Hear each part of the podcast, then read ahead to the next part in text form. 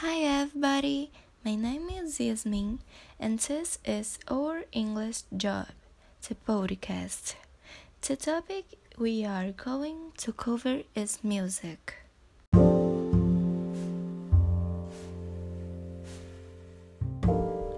Hi everybody, my name is Yasmin and this is my English job, the podcast.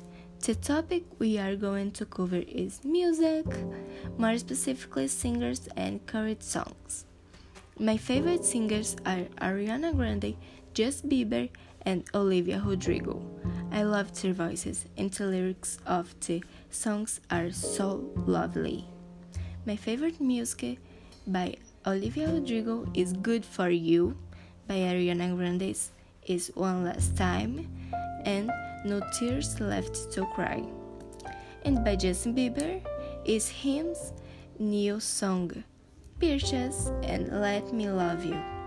As can you see, I really like pop music.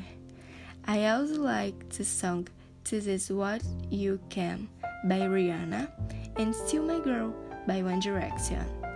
I know when I like music, when I feel a hug urge to dance around the world.